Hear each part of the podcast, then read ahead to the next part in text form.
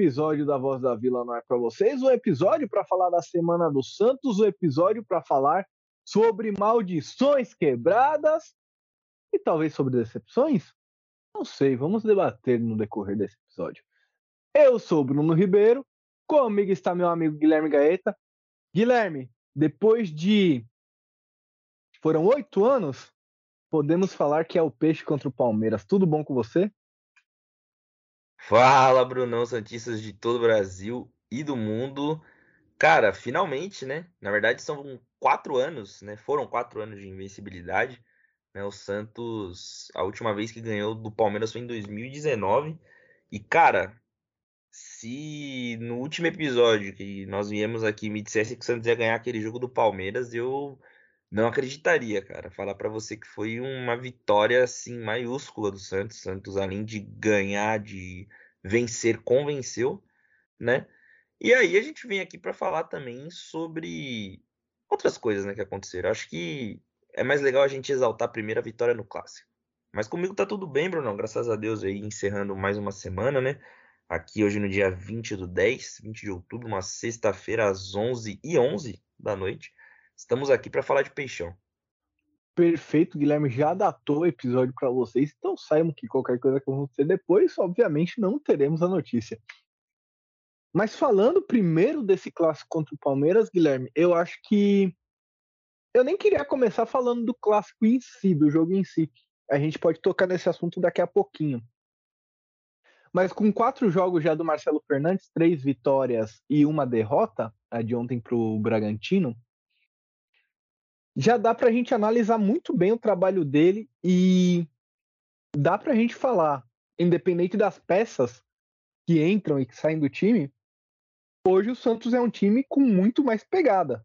Exato, cara, se tornou no mínimo competitivo, né? Que eu acho que era o mínimo que a gente pedia também, né? Mas a gente estava tão decepcionado, tão baqueado, na verdade, com o que estava acontecendo, que a gente nem esperava que isso podia acontecer.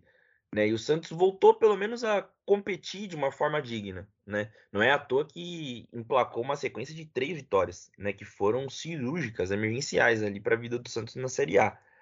Mas, né? É óbvio que também todo trabalho tem seus altos e baixos, né?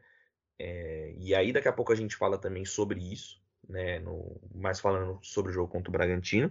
Mas, cara, sendo bem sincero para você, né? Eu lembro até hoje que no jogo contra o Cruzeiro, cara. E eu acho que isso foi também a sensação da maioria de todos os nossos amigos santistas ouvintes, e não ouvintes também, né? Todos os nossos amigos santistas. Que, cara, naquele jogo contra o Cruzeiro, depois daquela derrota, o meu pensamento foi: caiu. Pô, caiu, sabe? O sentimento depois daquele jogo foi esse.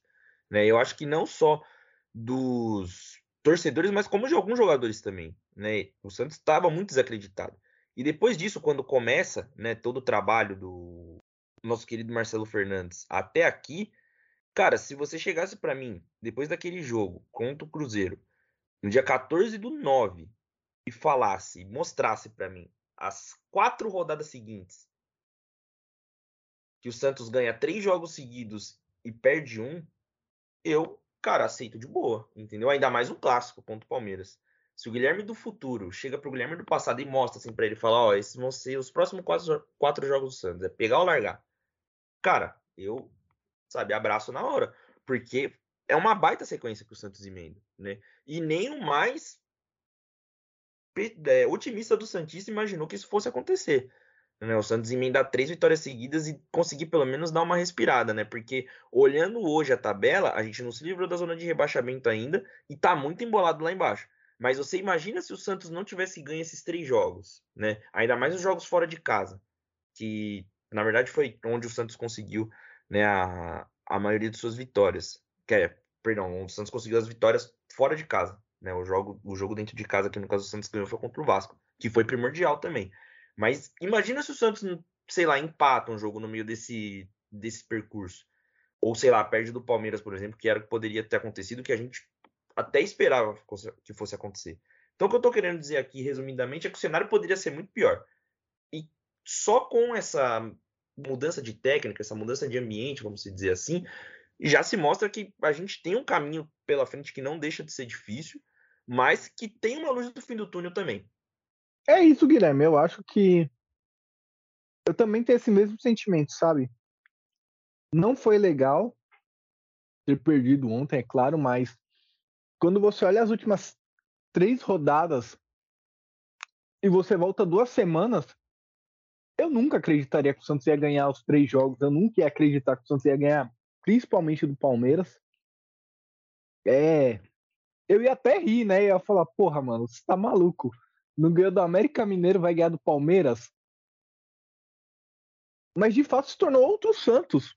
E graças ao Marcelo Fernandes, a gente tem que dar esse crédito aqui para ele. E as soluções que ele encontra me chamam a atenção, Guilherme. O Marcelo Fernandes lança o Dodi como um zagueiro pelo lado esquerdo e o Kevson como o ala pela esquerda. E aí, de certa forma, dá para dizer que ele potencializa o melhor de cada um desses jogadores, porque o Kevson é um bom lateral que ataca e o Dodô é um bom lateral defensivo e que cansa muito. O Dodô tem um problema de condicionamento muito foda, porque ele tá sempre com câmera, se você reparar nos jogos. E aí o zagueiro ele não tem que subir e descer, né? Ir, voltar, ir, voltar como um, um lateral tem. E nem o Kevson sendo ala, ele não, o Kevson não fica indo e voltando. Até faz esse, esse movimento, né? O Santos acaba se defendendo com uma linha de 5 quando não tem a bola. Mas com menos obrigações defensivas pro Kevson, que tem uma deficiência na, na defesa. Inclusive, um dos gols que o, o pênalti que o João Paulo faz ontem é muito culpa disso. Daqui a pouco a gente vai falar com mais detalhes do jogo. Mas é só para salientar esse ponto. Do outro lado, ele põe o Lucas Braga numa, numa função de ala direita para aproveitar a, a boa marcação que o Lucas Braga tem, né? O Lucas Braga é um jogador voluntarioso. E para tentar utilizar ele no ataque também a minha grande questão com o Lucas Braga é técnica mesmo. É, mas daqui a pouco eu falo disso. O que eu queria falar, Guilherme, é que a inventividade do Marcelo Fernandes, né, a criatividade, na verdade, que ele tem para utilizar os jogadores, é o que a gente não via há muito tempo num técnico do Santos. E não dá para falar que o trabalho não é bom, né? E ele realmente mostra que ele conhece as características de cada um dos jogadores, principalmente daqueles que já estavam no Santos desde a base. Exatamente. Também com os jogadores que chegaram agora também, como o próprio Joaquim, né? Que se mostrou um garçom aí nesse, nessa etapa que o Marcelo Fernandes está comandando o Santos. Deu algumas assistências, né? E tem até se lançado meio que como um não é bem um ala, né? Mas um jogador que tá aparecendo ali na frente. Ontem ele fez essa função no jogo contra o Bragantino pelo menos umas duas vezes de se atirar ali para frente, até com uma certa consciência, né? Cadenciando mais um pouco a bola, aproveitando mais é, a sua força ali, né? E não deixando o adversário roubar a bola e tal. E distribuindo o jogo um pouco mais ali na frente. Eu acho um pouco suicida, acho um pouco perigoso. Mas mostra a versatilidade dele e, como você falou bem, a inventividade do Marcelo Fernandes. Né? Chama muita atenção também nesse posicionamento que ele coloca o Dodô, porque o Dodô é muito bom ladrão de bola. Não sei se você conseguiu perceber, Bruno, mas ontem no jogo ele roubou umas três, quatro bolas assim por baixo, que me agradou muito. Né? É uma pena que assim, o Dodô em certos momentos do jogo ele não tem muita força, então ele pode conseguir roubar essa bola, mas às vezes ele não vai ter a força para conseguir chegar inteiro na jogada, vai acabar sofrendo uma falta ou até fazendo uma falta, né? Mas é uma característica boa do jogador, porque eu acho que também jogar ele como um lateral talvez não seja tão útil para o Santos, ainda mais tendo essa opção de jogar com Braga e Kemison, né? Que são jogadores que podem jogar um pouco mais para frente e também comprometem a pelo menos fazer um volume, né, atrás. Eu acho que essa deficiência que o Kevson também tem na marcação é meio que o mal de todo lateral, né, que é novo e tal, então a gente tem que ter paciência porque é um jogador muito bom, gostei da partida que ele fez ontem né? E, cara, o trabalho do Marcelo Fernandes, eu acho que ele vem se concretizando e talvez de todas essas passagens que ele teve no Santos até hoje seja esteja sendo o melhor até aqui por conta disso, porque ele tá se mostrando ser uma pessoa mais inventiva, tá pensando fora da caixinha, tá mostrando pra gente que vale a pena acreditar, né, dessa vez, porque toda vez que ele, pelo menos antes, né, circulava ali que ele poderia ficar como interino e tal, todo mundo torcia o nariz, ninguém achava muito bom, porque a gente não estava vendo nada de diferente. E agora, cara, não tem o que falar. Nós estamos vendo coisas diferentes, né? Então a gente tem que dar o crédito sim para ele. Outro destaque desse jogo, Guilherme, e a gente até falou dele no último podcast, mas a gente não colocou muita ênfase, até porque naquele momento a gente não. A gente até tinha noção, mas a gente ainda não tinha visto se tornar uma realidade o que é já nesse momento para a equipe do Santos Thomas Rincon. O Thomas Rincon, guardadas as devidas proporções, tá, Guilherme? Ele é o Rodri do, do Manchester City no Santos, pô. Em, em questão de de importância, de utilização para o time, de ajuda e tudo mais, entende? Cara, entendo e assina embaixo. Sabe por quê? Ontem o Santos deixou muito a desejar na questão da intensidade, cara. E eu acho que foi esse um dos motivos que fez com que o Santos perdesse o jogo de ontem. O Santos, em poucos momentos, foi intenso. O Bragantino tocou a bola com muita liberdade, teve muito tempo para pensar, para conseguir orquestrar ali seus ataques, porque não tinha ninguém incomodando sabe? O Bragantino tocava a bola muitas vezes como queria. Teve uma estatística lá no primeiro tempo que o Bragantino estava quase com 60% de posse de bola. E o Santos só correndo atrás, os jogadores cansando, sabe? E não sem conseguir ter êxito na roubada de bola. E aí, por exemplo, quando o Santos conseguia roubar uma bola, vinha dois, três jogadores do Bragantino para tentar recuperar ele e conseguia. Então eu acho que ontem ficou muito claro como faz falta, né? Como fez falta no jogo de ontem o Thomas Incon. E não só ontem, como Claro, ontem ficou evidente o quanto ele faz falta, mas no jogo contra o Palmeiras ficou evidente o quanto ele é bom. Não só pelo gol, que ele marca mais um gol com a camisa do Santos, mais um gol importantíssimo, mais um gol do mesmo jeito. Cobrança de escanteio, bola desviada na segunda, na primeira trave, ele aparece atrás da segunda trave só para empurrar pro gol. E não só nas questões que você falou, principalmente nessas questões, Guilherme, mas não somente nelas. Por quê? Porque ele tem uma liderança muito forte que ele demonstrou no jogo contra o Vasco, demonstrou de novo no jogo contra o Palmeiras. Ele tem um, uma imposição física muito clara. Por isso eu digo que parece o Rodri do, do Manchester City, no, no esquema do Manchester City para quem não, não acompanha, o Rodri acabou tomando um cartão vermelho num jogo da, da Premier League e ele ficou de fora por dois jogos, porque quando toma um vermelho direto lá na Inglaterra, você é suspenso por dois jogos. O Manchester City empata esse jogo que ele foi expulso, se eu não me engano, ou ganha de 1 a 0. Mas os outros dois jogos, ou foram três jogos que ele ficou fora, foram derrotas para o Manchester City. E era muito claro que o time não conseguia criar sem o Rodri, não por ele ser um criador, mas porque a, a saída de bola com qualidade dá um espaço para o criador já receber a bola numa melhor posição. E a imposição física que ele tem acaba fazendo com que o time tenha muito mais proteção. E hoje o Rincon acaba sendo meio que isso no Santos. Uma imposição física, uma saída com um pouco mais de qualidade, uma presença de liderança muito forte. E a gente não conhecia né, o, o Thomas Rincon e, francamente, muito pouca gente deveria conhecer, porque muito pouca gente deve assistir regularmente os jogos da Sampdoria aqui no Brasil. Mas, Guilherme, ele é a melhor contratação do Santos, eu acredito que em dois anos, talvez. Ah, tranquilamente. Tranquilamente, cara, porque dessas últimas contratações do Santos aí, pelo menos na gestão Rueda, foi difícil uma ter emplacado, né? Então, já diz muito sobre Só a gestão. Lucas. Sim, sim. Acho que e ele, com, ele, né? ele e o Jean Lucas, né? Acho que esse trio, né, que tá jogando hoje, né, de titulares inquestionáveis no Santos, né, são assim os três pilares, na verdade, né, do Santos nesse nessa temporada, né, vencendo. Só que é uma pena que não estão conseguindo jogar tanto tempo junto, né? Não estão tendo uma sequência tão grande assim, mas quando tem, correspondem, né? Tanto que contra a Bahia jogaram, contra o Palmeiras eles jogaram, né?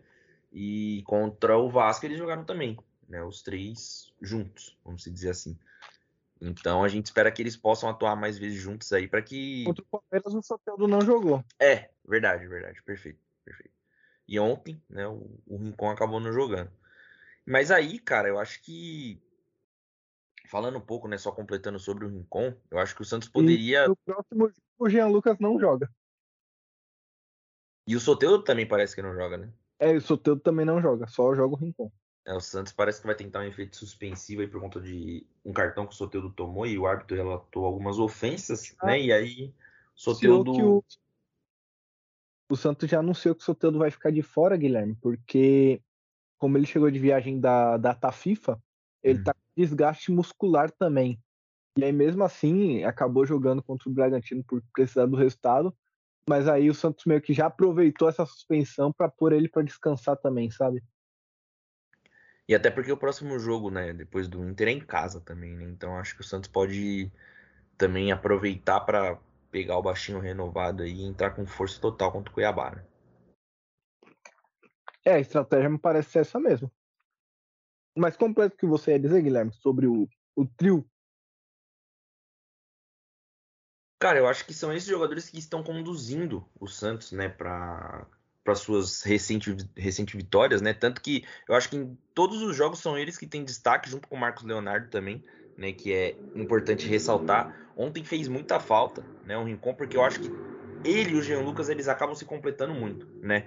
E isso ficou bem claro pra gente no jogo contra o Palmeiras, que o Santos jogou muito bem, eles fazem uma dupla muito boa ali na frente, até porque o Jean Lucas não precisa ficar tão preocupado em marcar, né? Ontem eu senti um pouco disso, porque o Jean Lucas precisava ficar ainda um pouco mais em cima do, do, do meio campo, que seja de quem estivesse com a bola, em situações que o Thomas Incom podia, por exemplo, estar tá tentando roubar a bola ou alguma coisa do tipo, os dois poderiam estar é, agindo em conjunto, ou, por exemplo, o Rincon rouba uma bola e o Jean Lucas aproveita para colocar o time nos cílios novamente.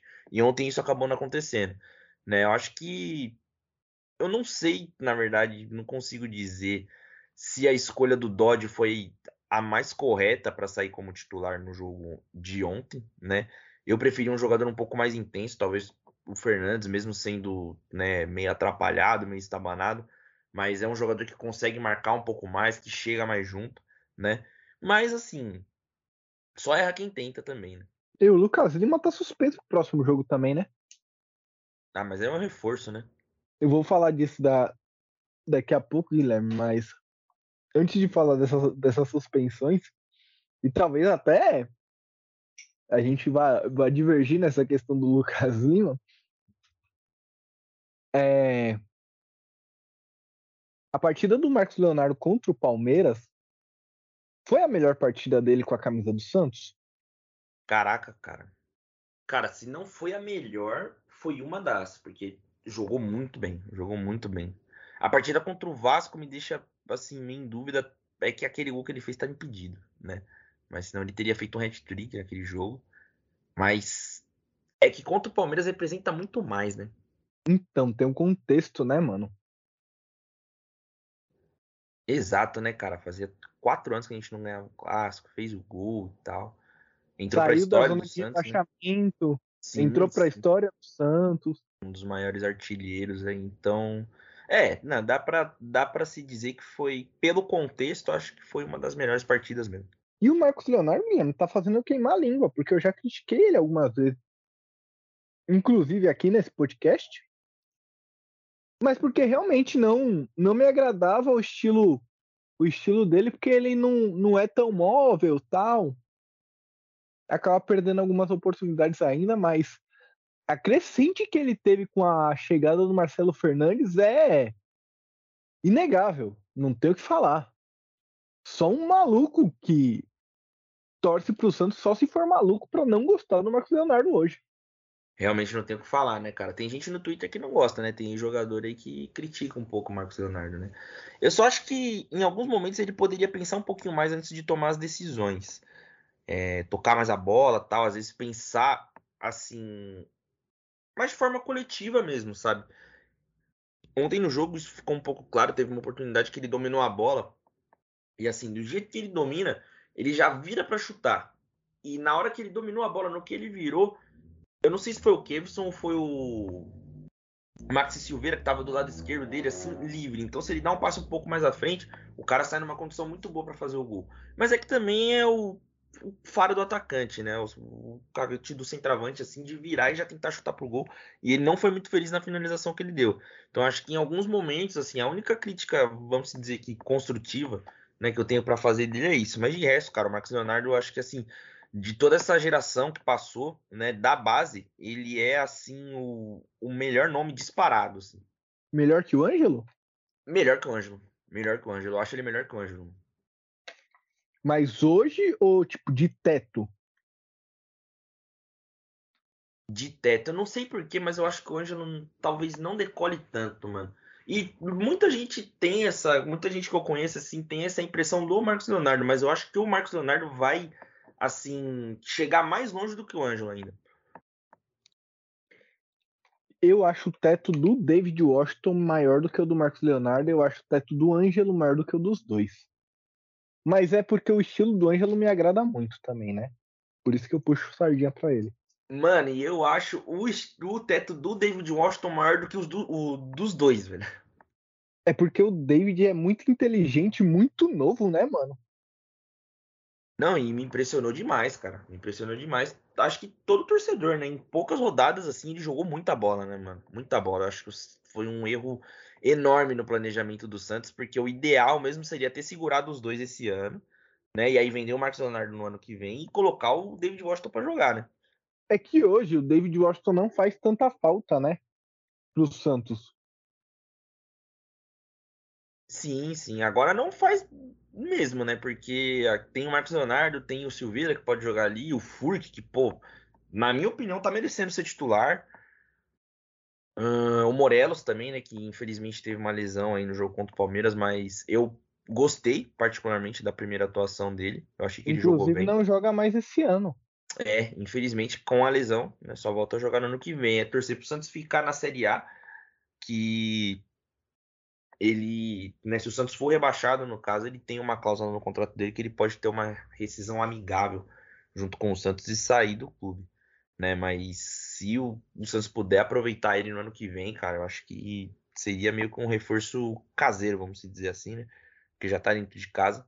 Torcer para se recuperar bem dessa lesão para que possa voltar e ajudar nós aí. Agora, Guilherme, quanto ao, ao Marcos Leonardo, é, a gente vai falar de de data FIFA um pouco mais para frente, então eu vou guardar um pouquinho meu comentário. Acho que do jogo contra o Palmeiras, Guilherme, claro, com todo o quesito emocional, tudo que aconteceu, todo o nosso histórico, a emoção mesmo desse jogo, a alegria incontrolável que o torcedor Santista sentiu. Considerando tudo isso, Guilherme, você quer falar mais alguma coisa sobre essa partida? Cara, eu acho que para finalizar mesmo é só para expressar a minha felicidade de poder estar tá aqui comentando que o Santos ganhou um clássico do Palmeiras, né? Você parar pra pensar, aqui nesse podcast nós nunca cobrimos uma vitória do Santos sobre o Palmeiras, que para quem acompanha a gente desde o começo aqui sempre foi uma pedra no nosso sapato, né? A gente sempre veio aqui muito triste para falar de uma derrota sobre o Palmeiras ou de um empate, seja lá o que for. E desde então o Palmeiras sempre foi muito indigesto. aquela. Aquela, né? Que não deve ser nomeada. Aquela. Que não deve ser lembrada, né, Bruno? Caraca, cara, eu nem, nem lembro. Eu voltei no, voltei no tempo aqui agora, infelizmente. Lembrei do dia que a gente gravou esse aquele episódio, né? Mas para quem não sabe porque a gente que a gente tá falando aqui é o episódio da final da Libertadores, óbvio, né? Um dos episódios mais tristes desse podcast, desse podcast, se não o episódio certeza. O mais triste, né? Eu tenho certeza que é o mais triste, com, com, certeza. Eu lembro que eu chorei no, nesse episódio, mano. Chorei, eu gravei eu, chorando. Eu acho que ele só não é mais triste do que a despedida do Pelé. É, é verdade. É porque acho que são sentimentos diferentes, Guilherme. São tristezas Sim. diferentes. Sim, exatamente, exatamente. E aí, cara, é... toda essa dor, né, que um dia foi dor de perder para o Palmeiras, se tornou em alegria, né? Pelo menos num dia, num domingo chuvoso, se tornou alegria. Né? Eu tava lá na quadra da torcida jovem assistindo o jogo, inclusive mandar Um abraço pro pessoal que tava lá comigo, Renan, Letícia, Ano, Felipe. O pessoal tava todo lá com a gente assistindo o jogo. Me emocionei pra caralho na hora do, na hora do gol, na hora que o Santos virou o jogo. Até compartilhei com o Bruno, mandei um áudio emocionadíssimo para minha mãe, do nada, né? Quando o jogo acaba, chorando muito. E, cara, eu, no começo eu pensei assim, pô, que besteira, né, mano? Foi só uma vitória, mas representa muito essa vitória pra gente, né? Ainda mais contra esses caras, né, mano? Eu acho que, assim, óbvio que qual, se fosse contra qualquer outro adversário, aquela vitória seria importante, mas contra o Palmeiras tem um gostinho especial, né? Ainda mais porque a gente não tinha passado uma vitória do Palmeiras aqui pro nosso amigo ouvinte. E eu acho que é muito bacana quando a gente vem aqui falar numa vitória, principalmente quando se trata de um clássico, né? Então acho que para fechar, acho que mais compartilhar o sentimento mesmo, porque foi legal demais, né, mano? É igual quando o Galvão falava do Chile, mas aí falando do Santos. Ganhar é bom, mas ganhar do Palmeiras é muito melhor. Cara, e eu acho que essa vitória contra o Palmeiras, ela representa todas as vitórias contra o Palmeiras que nos foram negadas durante esses anos, inclusive e principalmente a final da Libertadores. E acabou se tornando uma final de Libertadores pelas condições que o Santos está no campeonato e que o Palmeiras está também tentando chegar ao campeonato, ao título, né? Então era um jogo super importante para as duas equipes, não só por ser um clássico, mas por todo o contexto. E quando acaba, parece que tudo aquilo que a gente tinha de dúvidas quanto ao Santos acaba junto, sabe? A gente chamava até de maldição que o Santos não ia conseguir para frente enquanto não ganhasse do Palmeiras. E inclusive acaba perdendo o jogo seguinte, mas se você olhar a reação da torcida, OK. Porque hoje a gente confia nesses caras. E foi engraçado, Guilherme, porque normalmente, né, eu não, não ia de camisa do Santos pro trabalho só quando ganha, assim, que eu vou no, no dia seguinte, tava indo, né? Então foram raras as vezes. Mas quando ganhou do Palmeiras, eu fui, tipo, sei lá, três vezes na semana com a camisa do Santos, tá ligado?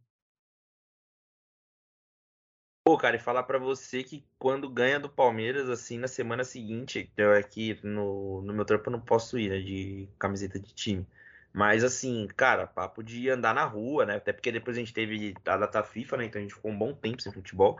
E aí, pô, Fiz a feira na semana seguinte com a camisa do Santos. Qualquer lugar que eu ia tava com a camisa do Santos. Desenterrei umas camisas que eu tinha aqui que nunca mais tinha usado. Porque, cara, é, é muito bom, né? Ganhar um clássico é, é muito da hora, né? Então, tipo, normalmente quando o Santos já ganhava algum clássico, eu já ia, né, com. Já tentava usar a camiseta o máximo possível. Né? E aí agora parece que tem um gosto mais especial ainda, né, mano? Guilherme, eu fiz amizade com o cara do tempero, mano. Cara que vende tempero no mercado descobriu que eu sou santista depois do jogo contra o Vasco. E aí, quando. E ele falou que ia ganhar do Palmeiras. E quando ele ganhou, no outro dia eu fui lá comprar uns temperos. Ele tava, tipo, feliz pra caralho, assim, tá ligado?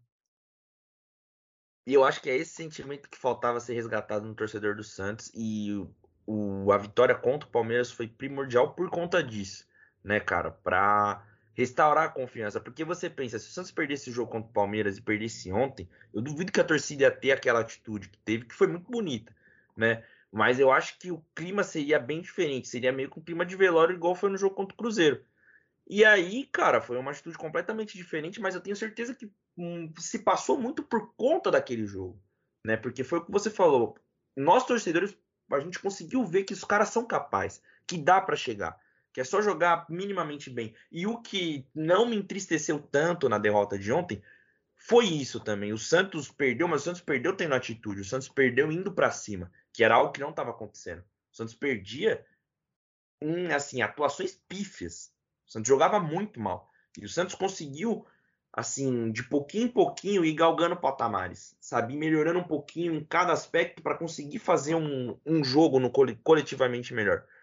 Ontem além da competência do Bragantino, a gente também deu um azar do caralho, né? Porque desde o primeiro momento, mano, no primeiro minuto a gente tem uma bola na trave, a arbitragem também acaba não ajudando muito. Ajudando não, né? Mas assim, tem alguns lances que são meio polêmicos, meio duvidosos, assim, mas eu prefiro não, né, não entrar nesse assunto agora. E, cara, dava para ver que dado momento ali, principalmente depois que o Bragantino faz aquele terceiro gol, num, aquele terceiro gol numa cagada do caralho. E o Santos começou a perder algumas oportunidades, alguns lances assim que dava para ver que o Santos faltou um pouco de paciência, que eu acho que se não tivesse tomado o gol tão cedo e da forma como foi também, que pô, mano, foi muita covardia. O Santos atacou, atacou, atacou, atacou e num momento assim, num deslize o Santos toma o gol e acaba desligando, né? E aí eu acho que todo o trabalho também foi meio que por água abaixo. Então, óbvio, né, que se a gente ficar baseando as coisas na no si aqui, é muito fácil.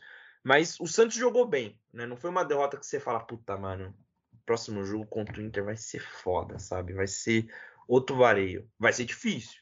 Mas, assim, sendo. Vai, não sendo otimista, sendo realista. Eu acho que o Santos consegue sair com um empate lá do Sul, sabe? Eu acho que não é nada impossível. E, cara, na atual conjuntura, um empate no Sul não seria nada mal. Até porque o Vasco tem um clássico contra o Flamengo. O Atlético Mineiro joga contra o Cruzeiro, né? Que também tá ali na briga. A gente tem. Deixa eu ver quem mais aqui. Cuiabá e Goiás, que eu acho que também é um jogo pra gente prestar atenção. Curitiba e Palmeiras, né? Que. Apesar que o Curitiba tá né, distante, tá com 20, ali tá 10. Mas acho que esses outros jogos também são jogos pra gente prestar atenção. Então, assim. É... O Santos, óbvio, precisa fazer a parte dele lá no Sul. Mas é uma rodada que também colabora um pouco com o Santos, até porque a rodada passada não colaborou nada, né? Todo mundo que estava ali na briga ganhou. Antes de eu falar um pouquinho do, do jogo contra o Bragantino, é, vou pedir pro, pro amigo ouvinte apoiar a Voz da Vila. Você pode apoiar a Voz da Vila pelo Pix, que é muito fácil, muito tranquilo, que é a voz da Vila sfc.gmail.com. O Pix da Voz da Vila é a voz da Vila sfc.gmail.com. E tem o Padrim também, apesar do Padrim estar tá com um problema de repasse para a Voz da Vila, a gente faz um mês e alguma coisa, quase dois, que a gente não recebe o repasse do Padrim, mas estamos aí tentando contato com eles, ainda não conseguimos. Mas tem lá o Padrim, padrim.com.br barra Voz da Vila, padrim.com.br barra Voz da Vila. Lá no Padrim é legal porque tem as nossas metas, tem o que você vai ganhar com cada apoio. A gente tem planos de apoios a partir de três reais, onde você já concorre a um produto oficial do Santos Futebol Clube. Então você pode ganhar aí um produto oficial muitas vezes apenas com três reais só ao mês. E apesar de ser um plano de assinatura, não é um plano com fidelidade. Então você pode pagar a assinatura por, pelo tempo que você preferir.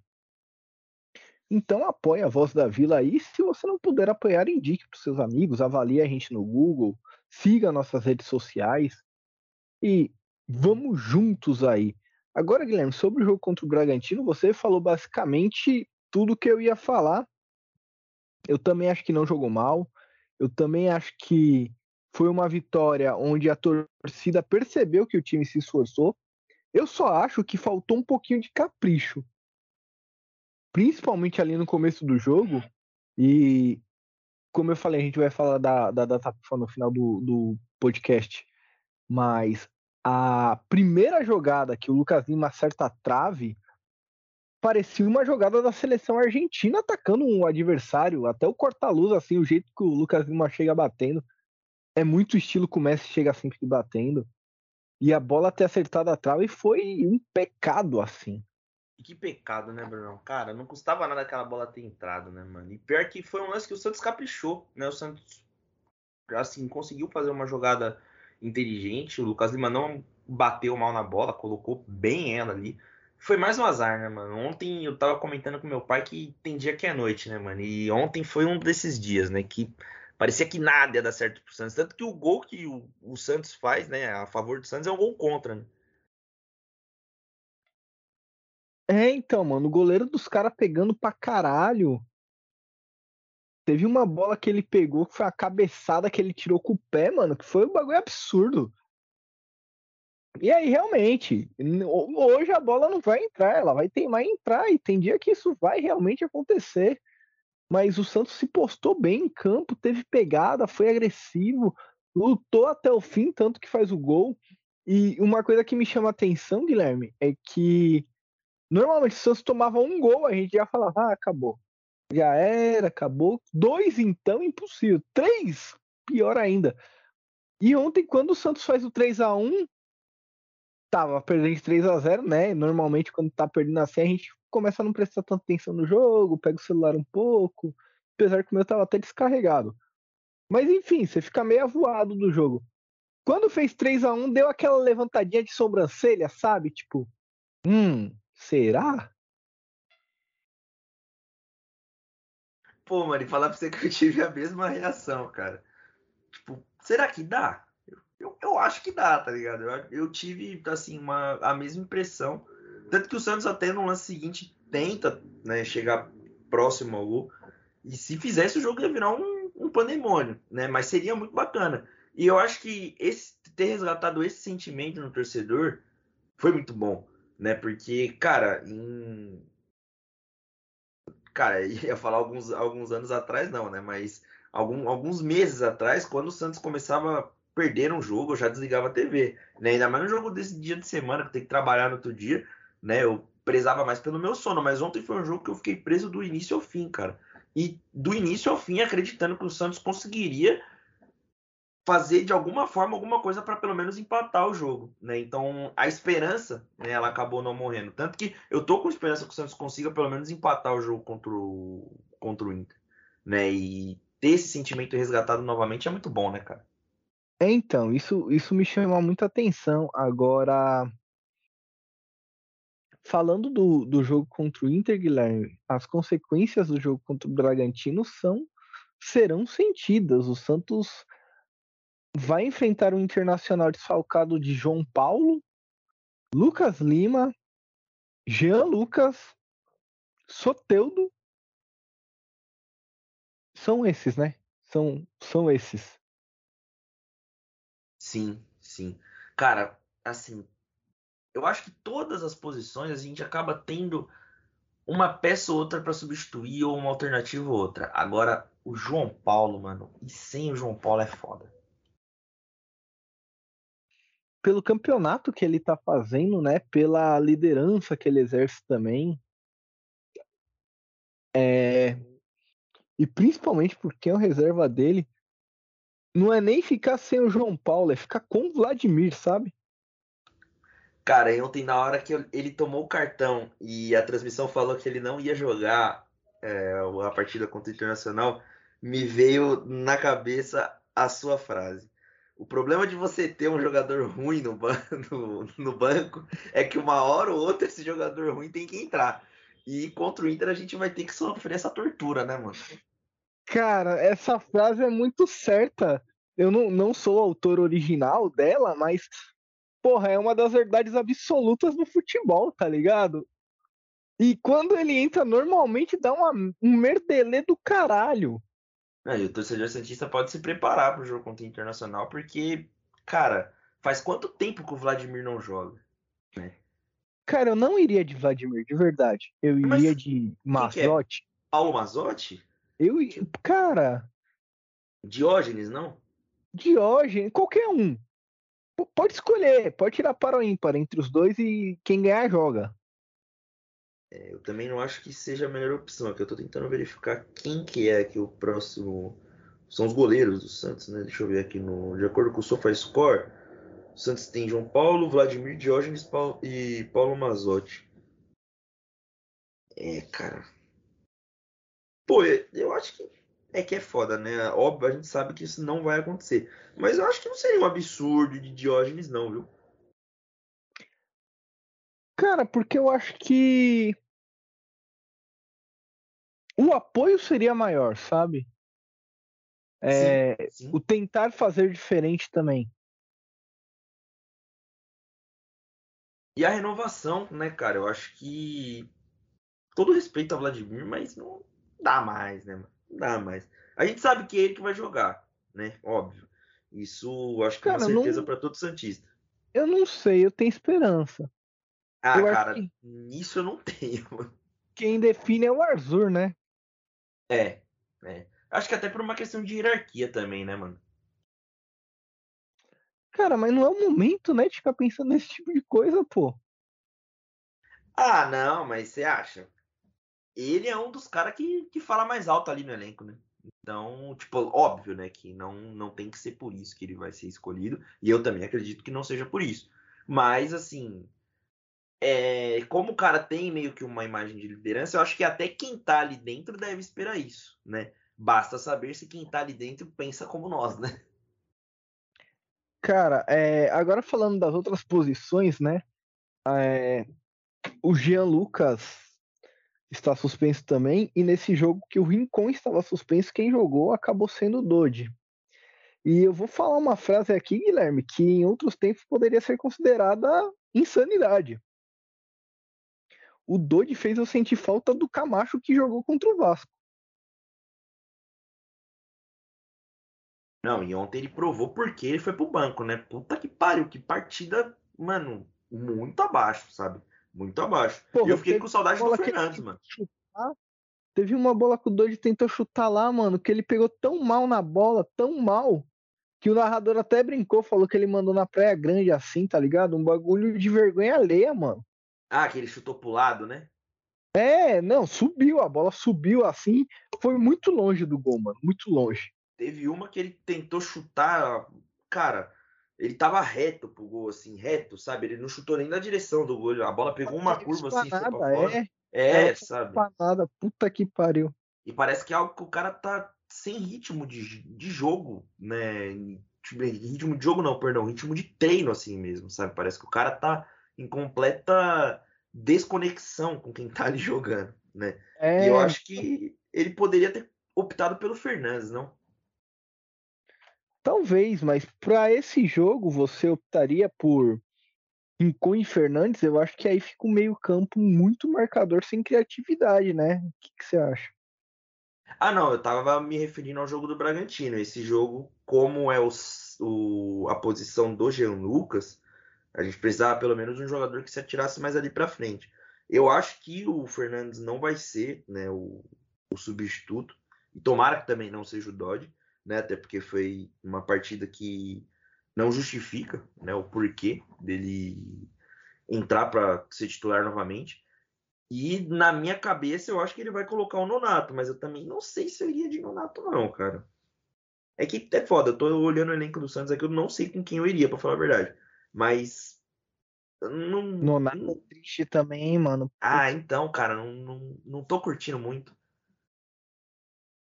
Fora que ele é cria do Inter, né? Vou jogar essa aqui no ar, Guilherme, só pra ver se ele não joga. Ou pode pintar aí a lei do ex. Verdade, ela é implacável. Inclusive, a lei do ex oficial curtiu um tweet nosso, Guilherme. É porque ela pintou na Vila Belmiro, né?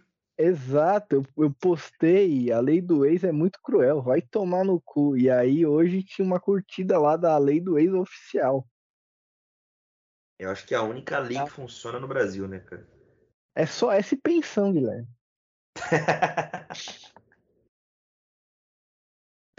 é as únicas duas leis que funcionam nesse país. É, mas é uma boa Nonato, Guilherme. Na verdade, eu nem lembrava do Nonato, para você ter ideia. Mas entre Nonato e Camacho, caralho, mano, tá aí. Se eu te falar que eu prefiro o Camacho é muito absurdo.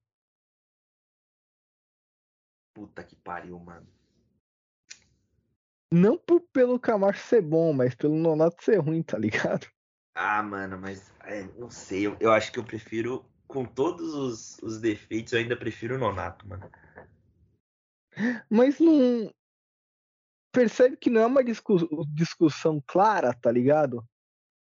Não é tipo não, você escolher o, o Messi, o, sei lá, o Dudu do Palmeiras, tá ligado? Não, é, e você percebe que eu falei meio ressabiado ainda, né? Eu falo, tô falando aqui meio de segunda ainda, né? Eu não falo com todas as garantias do mundo que eu prefiro o Nonato. Eu não sei sobre essa minha decisão, sabe? É uma decisão que eu vou meio no não é escuro, é assim. Convicção. Isso, não, nenhuma, nenhuma. Até porque, assim, não vou falar que é um nível parelho de, de jogadores, mas não é o nível que me agrada, né? De nenhum dos dois. É foda, mano, é foda. Não, mas eu tô falando do Camacho também, porque contra o Vasco ele acabou jogando bem no, nos minutos que entrou. Mas é porque, sei lá também, né, mano? No, bem assim, bem pro Camacho, tá ligado? Não é, bem. E também já tava 3x1, né? Ou tava 4? Não, acho que tava 3x1 E o Vasco já com um a menos, o Santos com um a menos também. É, se você pegar a conjuntura, mas assim, não seria nenhum absurdo, né? Se você parar para pensar. A, mano, pensando bem assim, talvez com o Rincon, quem sabe não, não deu uma, um agrado melhor. Porque o Camacho, pô, ele não é o melhor marcador do mundo. Mas ele também não é o, o melhor cara que ataca, né? Dentro do elenco. Mas assim, se você coloca ele para fazer as duas funções. Tá inclusive mais perto de ser o pior, Guilherme. Sim. Exato. Mas se você coloca o cara para fazer as duas funções, tem um ditado: quem faz muita coisa não faz nada direito. Agora, se você deixa o cara, por exemplo, só para atacar, no caso, para criar, talvez ele consiga jogar o arroz com feijão. E no jogo contra o é Inter, difícil. né? Também é difícil. Mas o jogo contra o Inter, talvez, dependendo de quem for fazer, né, a parte ali da frente também, o Santos consiga arrumar alguma solução, né? Caras, Miguelito, né, mano? Não tem outro pra pôr. Eu pensei nisso também, cara. E. É, é assim, falar que não seria um absurdo é difícil, né? Mas, assim. Eu acho que não teria nada mais ousado, para falar a verdade. Então, se assim, se a ideia é se reinventar, agora é a hora, né? Eu prefiro que ele coloque o Miguelito num jogo como esse do que e aí vai só um único ponto de crítica assim pro Marcelo Fernandes. Eu prefiro que ele coloque o Miguelito num jogo desse assim como titular do que fazer o que ele fez com o Patati ontem, que na minha opinião é sacanagem, sabe? O time perdendo de 3 a 1 e querendo ou não um pouco perdido em campo, ele coloca o Patatá assim, Patatá não, perdão. Né? Patatá não tá jogando. O Patatá não tá jogando. O Patatá é o outro palhaço. O Patati é o Wesley Patati, que entrou ontem com o Santos perdendo de 3 a 1 E sabe, tudo bem. É que eu não sei o que passa na cabeça, tipo, de, sei lá, do moleque que tá tranquilo. Mas, pô, você não concorda comigo que, sei lá, é melhor você colocar um moleque numa situação que o Santos esteja ganhando do Vasco por 4 a 1 em casa, do que você colocar um moleque com o Santos perdendo de 3 a 1 pro Bragantino em casa sabe? Então acho que tem uma diferença, assim. É, Mas. Tá jogar solto, né, mano? É, então. E aí, querendo ou não, o moleque ele entra numa. Assim, numa pilha de querer resolver. E em dado momento foi o que aconteceu com o Patati ontem. Que, cara, nunca ele vai, que ele vai conseguir jogar relaxado, assim, sabe? E, na minha opinião, quando você é moleque, assim, quando você não tem, né, tanta experiência, eu acho que você tem que jogar com o máximo de responsabilidade possível para você conseguir ficar o mais à vontade possível. Né? E ontem não tinha como, né? O Santos tomando fumo em casa e pô, o Fernandes vai colocar o Patati. Acho que tinha oportunidades melhor, melhores para ele entrar. Eu acho que foi uma tentativa para ver se tinha um pouco mais de criatividade ali e tal, meio desesperada, é verdade.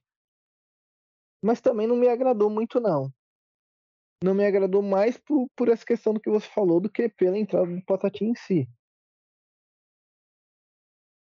É, não, tipo, nada contra o garoto. Inclusive, boto fé. Boto fé que vai virar. Mas eu acho que, assim, o contexto para ele ser inserido dentro do clube precisa ser outro.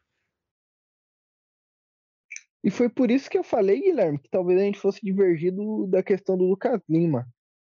Mesmo ontem, ele cansando com 36 minutos de, de jogo. Eu lembro claramente do lance, ele dá um pique assim daqueles que ele vai atrás de um marcador, é esse marcador que toca a bola, ele vai atrás do cara que toca a bola, enfim. Ele dá meio que uma voltinha assim no campo, e aí ele para no meio do campo, põe a mão no joelho e começa a ofegar. E eu falo, caralho, 36 minutos, o cara morreu. Morreu com 36 minutos de jogo. Mesmo com isso, mesmo com com essa questão absurda. O problema é que o Santos não funciona sem um armador. Eu não sei se você já percebeu isso, Guilherme. Mas o Santos não simplesmente não funciona e eu vou fazer até esse paralelo depois com a seleção brasileira. O Santos não funciona sem um, marca... sem um armador, sem alguém que distribua a bola, sem um cara na função de meia. E o Lucas Lima bem ou mal, ele tá ali fazendo a função. Por isso eu acho que ele vai fazer muita falta. Mas eu não entendo também porque não colocam mais o Miguelito em campo, porque o Miguelito tem muita qualidade para fazer essa função. Cara, eu vou até pedir licença aqui, porque. Pedir licença não? Eu vou deixar avisado que se eu for um pouco passional aqui, é porque eu tenho um asco imenso do Lucas Lima. Assim, desde quando ele chegou. Desde quando ele chegou. É um jogador que até quando eu falei bem, quando eu elogio, eu sempre faço uma ressalva, porque eu não gosto dele mesmo. Mas, assim, cara, para mim é, é, é, é, que é foda eu falar assim esse sentimento, assim. Mas para mim é muito inadmissível um jogador profissional que ficou praticamente 10 dias sem jogar, com 36 minutos, ganhando o que ele ganha por mês, com 36 minutos do primeiro tempo, ele agachar, sabe? Ele voltar para a defesa e agachar. E assim, a gente não tá falando de um jogador que é intenso o tempo todo. O Lucas Lima, quando ele não tá com a bola, ele vai fazer exatamente o que o Bruno falou. Ele vai em cima do cara, dá uma voltinha e volta, dá uma voltinha, aí ele para.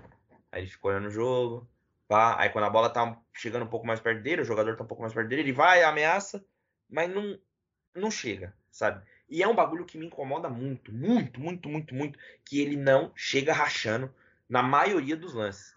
Teve um lance contra o Bragantino, não sei se todo mundo vai lembrar, que a bola, assim, começa a pererecar para cima e pra baixo, assim. E, cara, era um lance que se ele chega com o pé um pouco mais firme na jogada, ele entraria inteiro. A bola pingou assim, foi pro alto e ele ia dividir a bola no alto com o cara. Se ele chega rachando na bola, que dava para ele ter chegado na bola, o Santos recuperava a posse de bola. Ele chegou com o pezinho mole. O cara foi e tomou a bola do pé dele. Sabe? Então, assim, em alguns momentos eu acho que o Lucas Lima precisa ser um pouco mais intenso. E aí eu não sei se é porque o físico dele não aguenta ou alguma coisa do tipo. Mas assim, não dá para ficar jogando.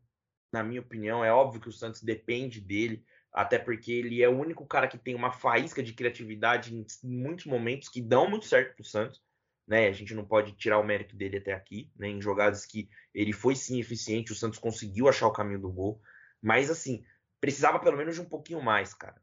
Ainda mais em on ontem, no jogo de ontem, num contexto que o Santos na frente pressionava, vamos dizer assim, só com dois jogadores, que eram o Marcos Leonardo e o Maxi Silveira. E aí você pensa, o time adversário jogando com uma linha de três ou com uma linha de quatro, uma linha de quatro na defesa, já tem uma superioridade numérica, né? Então, você vai ter um ou dois jogadores escapando. E aí como o Santos joga numa linha num 3-5-2, você imagina aqui, no meio tem cinco caras. Dois deles são volantes. Né, um primeiro e um segundo volante. Então você pensa, opa, esse jogador que está no meio aqui, entre esses dois volantes, ele pode chegar junto nessa linha de dois para virar uma linha de três e fazer uma pressão. Sabe, ele pode entrar no meio do Silveira e do Marcos Leonardo e fazer com que eles abram essa marcação e encostem nos zagueiros. Que eu acho que foi isso que faltou um pouco ontem para o Santos, incomodar um pouco mais o Bragantino no seu campo de defesa pressionar um pouco mais, fazer mais essa pressão alta.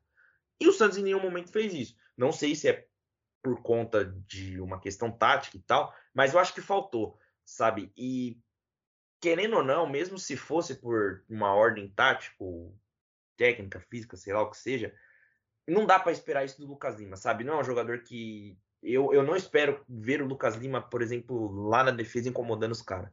E na minha opinião, é isso que falta nele que às vezes me deixa um pouco puto da vida, sabe? Parece que não tem 100% de uma entrega vindo no cara. E até quando tem, mano, ele tem uma cara de cínico do caralho. Que, mano, a partir do momento que ele saiu do Santos e foi pro Palmeiras, morreu para mim, sabe? Qualquer tipo de identificação, até respeito pelo cara. Mas, assim, como um bom profissional, digamos que comunicador, eu também não vou, né, escorraçar o cara aqui. É só meio um sentimento que eu não, eu não consigo, cara. Eu não consigo. Mas é isso. Caralho. Eu realmente não gosta do cara, não, hein, irmão. Não dá, mano, não dá. Não, não me desce, mano, não me desce. Se, não, se, mas é... se, se você visse o chilique que eu dei aqui com ele no, no jogo de ontem, mano.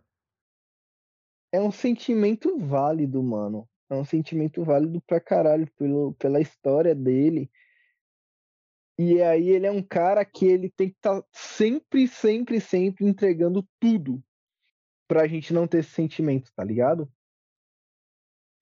E, porra, eu fiquei muito puto porque a gente tava perdendo ontem. Aí ele deu uma, uma unidade de pique, uma unidade de pique, colocou a mão assim nos dois joelhos, abaixou e puxou o ar. Porra, na hora que ele puxou o ar, Guilherme, eu fiquei puto, mano. Eu cutuquei minha namorada aqui do meu lado, a minha esposa, e falei assim: caralho, pra correr meia hora eu corro também, porra. Eu corro, eu pelo menos conseguia correr os 45 minutos. Esse filho da puta nem isso. Comecei a gritar, mano. Reclamar assim, porque eu fiquei muito bravo, velho. Cara, eu compartilho desse sentimento que eu tava assistindo o jogo com meu pai e ele é prova, mano. Eu lembro que nesse momento, que eu, eu, eu me lembro exatamente desse lance, eu tenho certeza que não foi só a gente que ficou puto. Porque na hora que ele agachou, eu, eu lembro que eu virei pro meu pai e falei, pai, esse cara ganha que praticamente eu não vou ganhar na minha vida, num ano. Num ano, num ano. O cara ficou 10 dias treinando e se preparando para com 30 minutos do primeiro tempo ele ia até o campo de defesa e agachar. Isso é uma tiração. Eu falei essa, com essas palavras pro meu pai. Eu me lembro assim perfeitamente. Isso é uma tiração com a nossa cara, sabe? Porque, mano, Pode ser eu, mano. Me, de, me deixa lá treinando 10 dias no Santos para você ver se eu não. Mano, eu posso ser ruim, sabe? Eu posso ter todas as deficiências técnicas e físicas possíveis. Mas eu ia estar tá comendo a grama, tá ligado? Eu ia estar, tá, assim, dando a minha vida. E, cara, é óbvio que não dá para você esperar que o Lucas Lima vá dar a vida dele pelo Santos, tá ligado? Não é o, o, o perfil de jogador. E isso, assim, não é falando que o cara. Ah, ele não tem uma identificação com o clube, ou ele é um desleixado, coisa do tipo. Não, ele não é esse perfil de jogador. Aquele cara que sabe que vai dar, que tem sangue no olho, que vai para cima. Pode ser que ele tenha, mas do jeito dele, sabe? Do jeito que ele demonstra. Só que, cara, às vezes parece que a gente precisa que ele pelo menos finja, sabe? Que ele tem, no mínimo, uma empolgação, sabe? Um tesão de jogar bola. Um tesão de estar tá vestindo aquela camisa. Porque, pô, mano, vamos ser franco, não dá, não dá. Um jogador profissional não dá para com, sabe, depois de ficar tanto tempo parado, assim, se preparando, se condicionando, não dá para com 30 minutos do primeiro tempo ele tá colocando a mãozinha na cintura e não indo marcar, sabe? É uma coisa que, assim, você pegando a tabela do, do Santos, da posição que o Santos tá, não pode ter um jogador se dando ao luxo de fazer isso, sabe? De fato, Guilherme, eu acho que a gente deixou bem claro o que a gente sentiu no lance do Lucas Lima. E, e, com tudo isso é foda, né? Falar que o cara é importante pro time, mas acaba sendo. E eu queria perguntar para você, Guilherme, você falou, né, brevemente do, do Furt. É, antes de falar do Furt, inclusive, tiveram dois lances. Eu lembro que um foi do Nonato e eu acho que o outro foi do Silveira. Que eu fiquei tipo, caralho, por que diabos você não chutou a bola? Não, exato. Teve um do Lucas Lima também. não, não tô pegando no pé dele, mas teve um no primeiro tempo também que eu fiquei, mano, puto da vida. Que aí, que aí começou, sabe? A, a, a, eu rir relembrando esse sentimento de asco que eu tenho por ele. Cara, a bola caiu na perna esquerda dele. Era só ele fuzilar a bola no gol do jeito que a bola veio. Ele foi deu um, um toque de calcanhar para trás, mano. Sabe? E aí pegou meio que o jogador, acho que foi o Jean Lucas, de surpresa, assim, que meio que teve que chutar de qualquer jeito.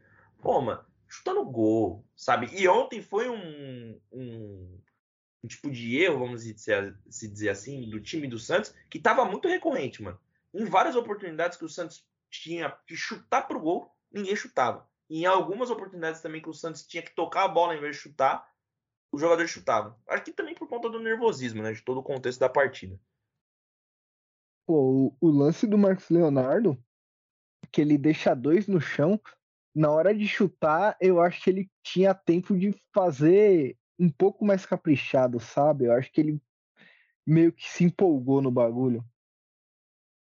Cara, na verdade, o que me transpareceu foi que ele queria resolver logo, sabe? Parecia que ele queria sair para correr e comemorar o gol antes mesmo de fazer o gol. Porque, mano, dá pra ver, ele corta o primeiro, corta o segundo. Na hora que ele cortou o segundo cara, o Cleiton já tinha aberto todo o canto direito dele, no caso, né? Pra ele fuzilar, assim, sabe? Bater de chapa a bola. Se ele batesse a bola de chapa tirando um pouquinho do Cleiton, ele fazia o gol. ele bate a bola de esquerda pro outro lado, assim, sabe? Ele bate a bola meio que girando o corpo. E, cara, ele faz o mais difícil, sabe? Ele perde o gol mais feito. Tanto que ele joga a bola, tipo assim, ele tá com a parte esquerda dele, né? No caso, você olhando assim o lance da visão do Marcos Leonardo, ele tá com, o canto esquerdo dele, assim, totalmente aberto. Ele gira o corpo e bate pro, campo, pro lado direito, assim, ele bate pra frente, sabe? E nem acerta o gol, ele nem chega a acertar o gol. O lance tá impedido, né? Foi interrompido pela arbitragem depois. Mas, cara, são tipo de oportunidade, tipo de coisa Mas que não dá para né? você. Né? Vale revisar é, sim, se, o Santos fizesse o gol, vai revisaria, né? Mas até porque também o impedimento nem acabou atrapalhando o lance, porque o lance seguiu normalmente, né? Mas bem, bem lembrado pelo Bruno, o VAR validaria o gol. E tipo, cara, essa foi a sensação que passou, sabe? Que o Santos, em muitos momentos, e eu foi até um algo que eu vi o Renan comentando no Twitter, e foi verdade mesmo. O Santos estava pensando muitas vezes no jogo, mais em fazer o terceiro gol para virar o jogo do que fazer, quer dizer, no caso quando tava 2 a 0, né? Mas em fazer o quarto gol para virar o jogo do que fazer o primeiro. É isso, eu, eu também acredito nisso. E, e nessa linha, Guilherme, do, da questão do Marcos Leonardo, né, e do, dos erros perdidos, tá na hora do Furt ter um jogo como titular, você falou sobre isso, né, que ele tá merecendo, e assim como eu falei, falava do David Washington, também falo do Furt. Toma muitas decisões certas, né? Normalmente a decisão que ele toma é a decisão que vai levar mais perigo ao adversário. Ontem ele deu-lhe uma pancada no gol também, que o goleiro do Bragantino pegou. Filha da puta esse goleiro também, mano. Pô, de fato, né, mano? E aí, pra você parar pra ver, né? A gente tá falando aqui de uma diferença de idade. 34 anos. O David Washington tem quanto? 14? 12 anos? Tem 18, né? Não, então, você vê, uma, assim, um abismo de diferença, né? Mas mesmo assim, tipo, o, o Furk dá pra ver que é mais, assim, óbvio, né? O cara tem 34 anos, então é puramente pela experiência, né? Que o cara tem. Então, em muitos lances, esse que você falou da pancada que ele dá no gol, foi um lance que, assim, deu para ver que quando ele dominou a bola, ele mesmo viu que ele não ia conseguir carregar muito mais ela, e aí ele desceu o pé na bola. E tá certo. Em muitos momentos do jogo de ontem, faltou isso para o Santos, arriscar um pouco mais. O Soteudo também tentou uma bola ontem de chapa, que passou um pouco mais próxima do gol. Mas acho que no primeiro tempo faltou muito quem fizesse isso, quem arriscasse. Tanto que teve um lance que o Silveira tentou e ele foi muito bem. Ele testou o goleiro, a bola acabou pegando no meio ali. Acho que se ele tentar mais, algumas vezes com um pouco mais de felicidade, um pouco mais de, de calma ele consiga acertar. Ele bateu muito bem naquela bola. Então acho que faltou um pouco mais isso. E o Furk é um cara que pode trazer esse artifício, sabe? No jogo de ontem, especificamente, eu acho que também faltou um cara que fizesse isso, que prendesse um pouco a bola mais lá na frente, que tivesse um pouco mais de imposição física para conseguir fazer um pivô, para tocar para quem passa. Até porque o Marcos Leonardo, quando tá com a bola no pé, ou sem a bola no pé se movimentando, é um jogador que abre muito espaço. Né? e faltou o Santos se aproveitar um pouco melhor disso, mas também muito em conta de que alguns jogadores que estavam jogando não ofereciam tanto espaço. Mas o Furk, quando entrou, por exemplo, era um cara que quando dominava a bola, vinham dois marcadores em cima dele. E aí, cara, é uma conta óbvia. Se tem dois caras marcando um só, tem alguém livre. Aí basta o Santos conseguir achar esse cara que tá livre, entendeu? Eu acho que muitas vezes o Santos pode acabar se aproveitando disso. Ficou nítido ontem. Em vários momentos que o Soteudo, por exemplo, dominava a bola, viam três, até quatro caras marcar ele. Então acho que o Santos não conseguiu se aproveitar tão bem dessa ocasião. Mas, por exemplo, se o, Marcelo Fernandes optar de entrar com o Furk ou com o Soteudo, ou até com os dois, né? Sei lá, jogando com o Soteudo de 10 ali no lugar do Lucas Lima. E. Soteudo tá suspenso. Não, sim, não, digo, né, num, num futuro mais próximo, né? Não ah, tão tá. próximo quanto esse. Mas jogando ali com o Soteldo no lugar do Lucas Lima e com o Furk no lugar de Silveira, né? Eu gostaria de ver o Marcos Leonardo e o Furk, acho que poderia dar certo. Mas, assim, são variações que o Santos pode testar, né? Eu acho que tudo que aconteceu nesse jogo contra o Bragantino e nesses últimos três jogos ficam de lição para os jogos que vão vir, né? Pelas 11 finais agora, né? Que o Santos vai jogar. 11 ou 12? É, eu, concordo contigo, viu, Guilherme? Eu acho que já o Furch já merece uma, uma chance como titular. Deve ser titular no próximo jogo, acredito eu.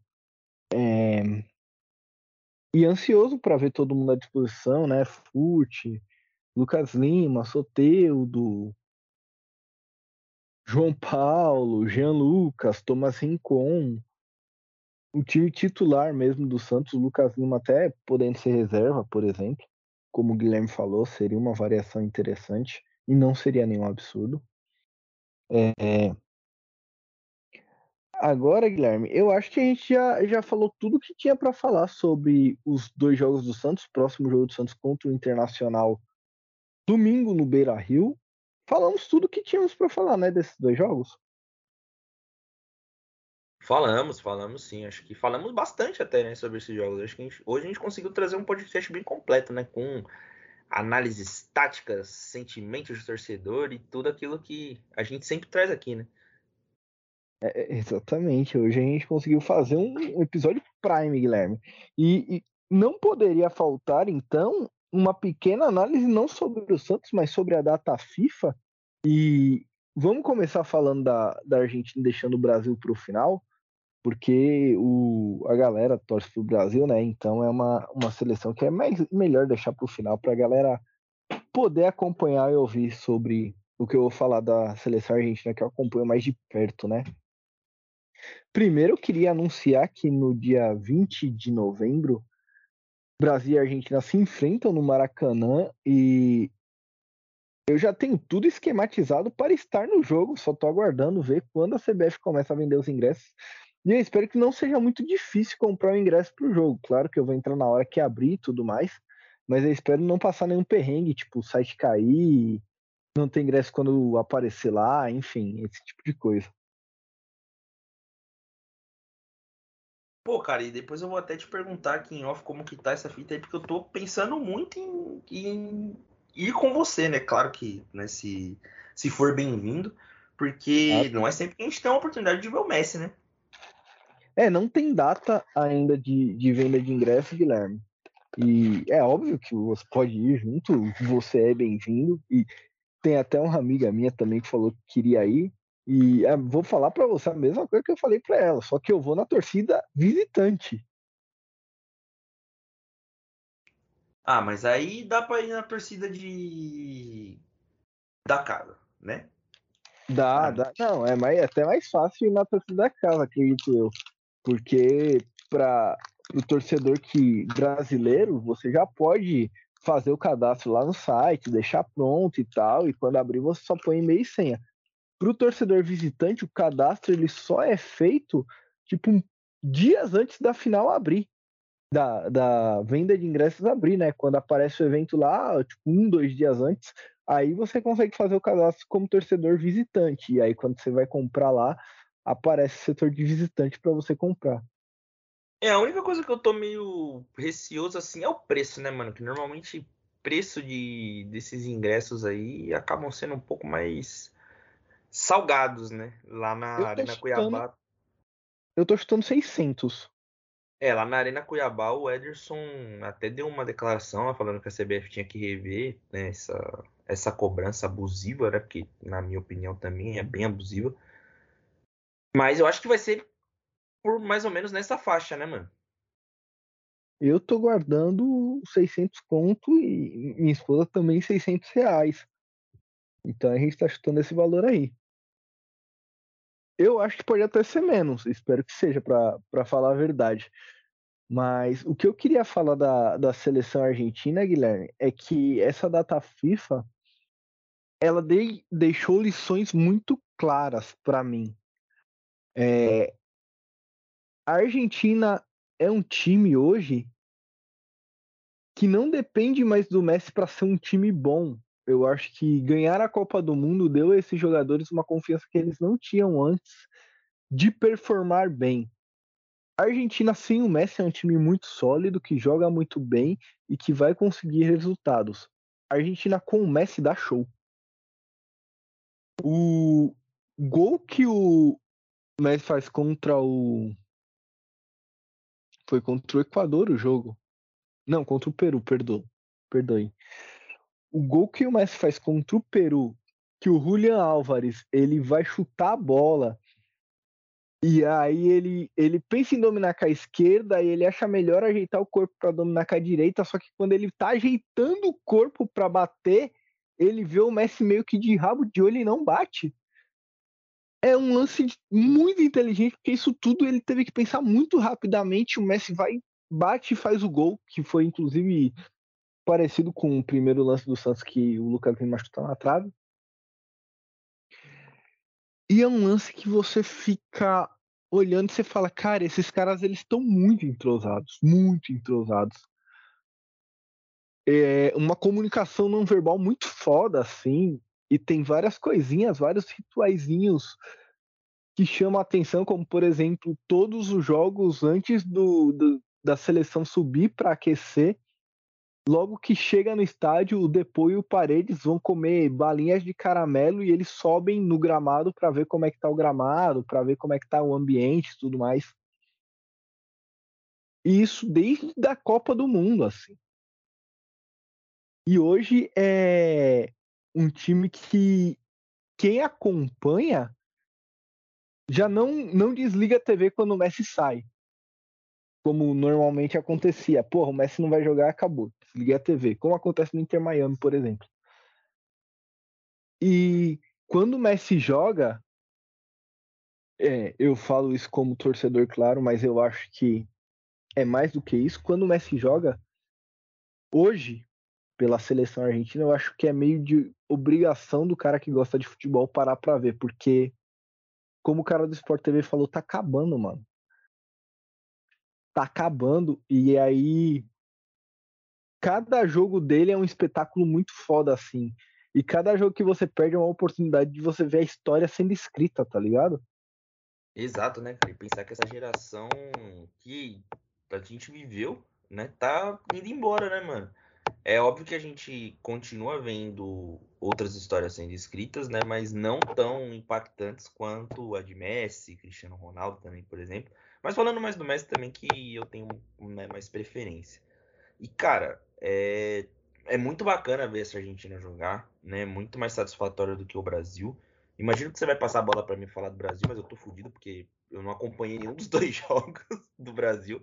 Porque, sei lá, mano, eu não tenho mais tanto. tanto não sou mais tão aficionado assim em assistir jogos da seleção, principalmente depois dos fiascos do Brasil na Copa do Mundo.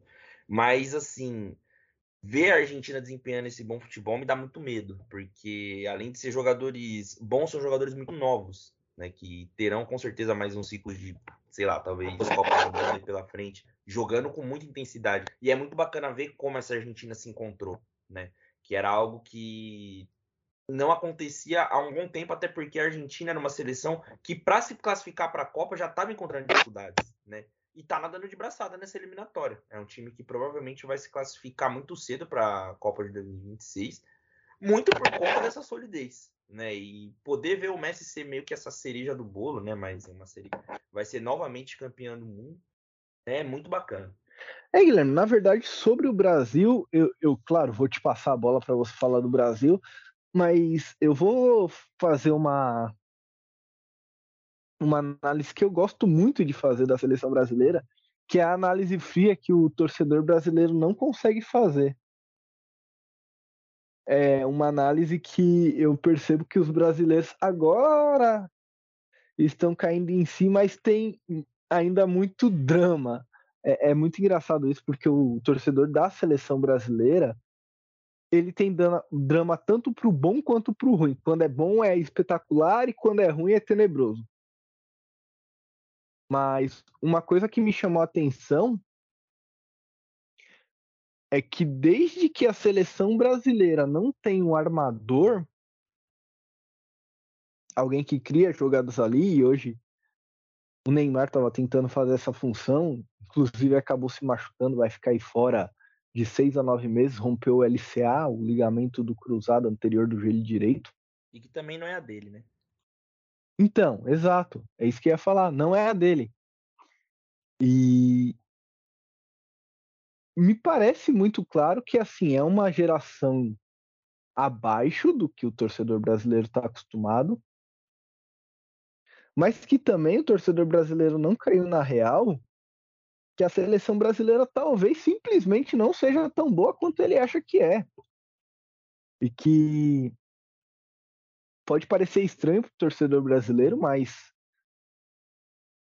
para o torcedor argentino, por exemplo, torcedor da seleção argentina, um jogo contra a Colômbia ou um jogo contra o Uruguai é um jogo que o torcedor fica tipo, caralho, esse é um jogo perigoso, é um jogo difícil.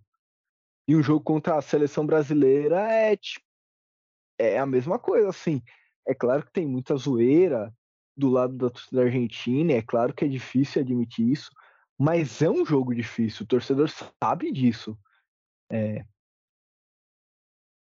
E o torcedor brasileiro, por outro lado, Guilherme, eu percebo que só agora tá caindo na real que, pô, talvez jogar com o Uruguai, com a Colômbia, com a Venezuela, não seja tão fácil quanto é para o torcedor médio brasileiro, tá ligado?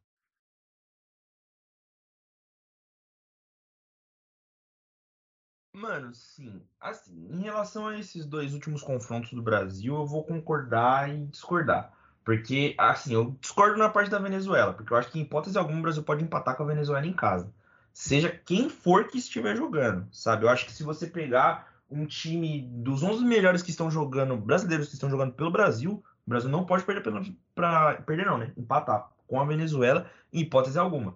Agora do Uruguai, eu, cara, tinha certeza que o Brasil não ia ganhar aquele jogo. Eu tanto que eu até pensei em fazer uma aposta, né? Porque a fase do Brasil não era boa, ainda mais depois do revés que teve contra a Venezuela em casa. Né? Então, assim, eu não. Ah, foi um jogo que eu nem assisti, porque eu sabia que o Brasil não ia desempenhar tão bem assim. Óbvio que, né, ao que eu imaginava e ao que aconteceu, foi um desastre. Né? Eu não imaginava que o Brasil fosse perder da forma como perdeu, desempenhar tão mal quanto perdeu. Mas assim, o que mais me incomoda, e aí eu tô falando eu, né? Não sei se é todo torcedor. Na seleção brasileira, é um, um fenômeno assim que acontece, cara, pelo que eu consigo me lembrar desde, sei lá, da Copa de 18, por exemplo de os jogadores não conseguirem desempenhar tão bem quanto eles desempenham em seus clubes, né? E aí é óbvio que entra toda uma questão tática, toda uma questão técnica, afinal ele não tá jogando com os mesmos jogadores, não é o mesmo técnico. Só que ainda assim eu acho que é muito abaixo, sabe? O Vini, por exemplo, o exemplo mais claro disso. Eu não consigo ver ele desempenhar o mesmo futebol, óbvio que não o mesmo, mas assim, a mesma geniosidade, o mesmo talento dele quando ele tá jogando no Real Madrid. E aí eu não sei se isso é mais sobre o jogador ou sobre o técnico, sabe? Então acho que isso, pelo menos, é o que me chateia, né? E em muitos desses casos eu acho que assim, a gente pelo menos esperava mais, sabe? Eu esperava mais de um Vinícius Júnior, de um Rodrigo, de um Bruno Guimarães também, e de, sabe, outros jogadores que estão ali. O Marquinhos, por exemplo, cara, muito, muito, muito, muito abaixo, muito abaixo do que a gente espera dele sabe? Do que a gente sabe que ele consegue desempenhar. Casemiro. Ele... O Casemiro, sabe? Exemplos claros disso. E aí eu não sei se é o dedo do treinador, que eu acho que é um pouquinho também, mas eu acho que é isso que vem chateando mais o torcedor brasileiro, sabe? Eu acho que no caso do, do Vinícius Júnior em específico, Guilherme, ele joga com muito menos responsabilidade no Real Madrid. Então ele joga muito mais à vontade. Mas por que isso? Porque no. Quer queira, quer não, no Real Madrid ele chegou sendo mais um, né? Porra, ele chegou lá, tinha. Não me lembro se ainda tinha o Cristiano Ronaldo, Guilherme. Eu acho que não, cara. Só se foi naquela. Acho que foi tipo na. Quando ele começou a ser titular, eu acho que não.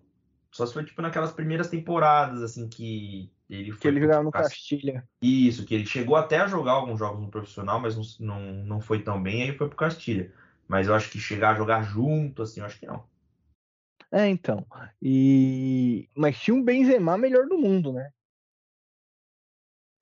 Não, exato. Se você olhar também a responsabilidade ali, agora, né, com o Vini um pouco mais maduro, é meio compartilhada. Mas, por exemplo, no time que o Real Madrid é campeão da Champions League em cima do Liverpool, ele não tinha tanta responsabilidade, ele acabou sendo protagonista. Mas se você olhasse para aquele time, tinha Courtois, tinha o Modric, tem Nossa o Cross, sabe, o Benzema. Então, assim, eram jogadores que também estavam, sabe. Tinha o Casemiro ao... no começo. Sim, sim, segura muito bem o piano ali, né? No, no, na volância. Então, assim, são jogadores mais experientes, né? Se você olhar para a seleção, até tem alguns jogadores que têm um pouco mais de experiência, que não são tão novos assim. Só que até esses jogadores parece que se. Mas, mas a questão nem é essa, Guilherme. A questão é, é o protagonismo. Sim, sim. E quando ele chega na seleção, ele chega como Vinícius Júnior campeão da Champions pelo Real Madrid, protagonista, tá ligado?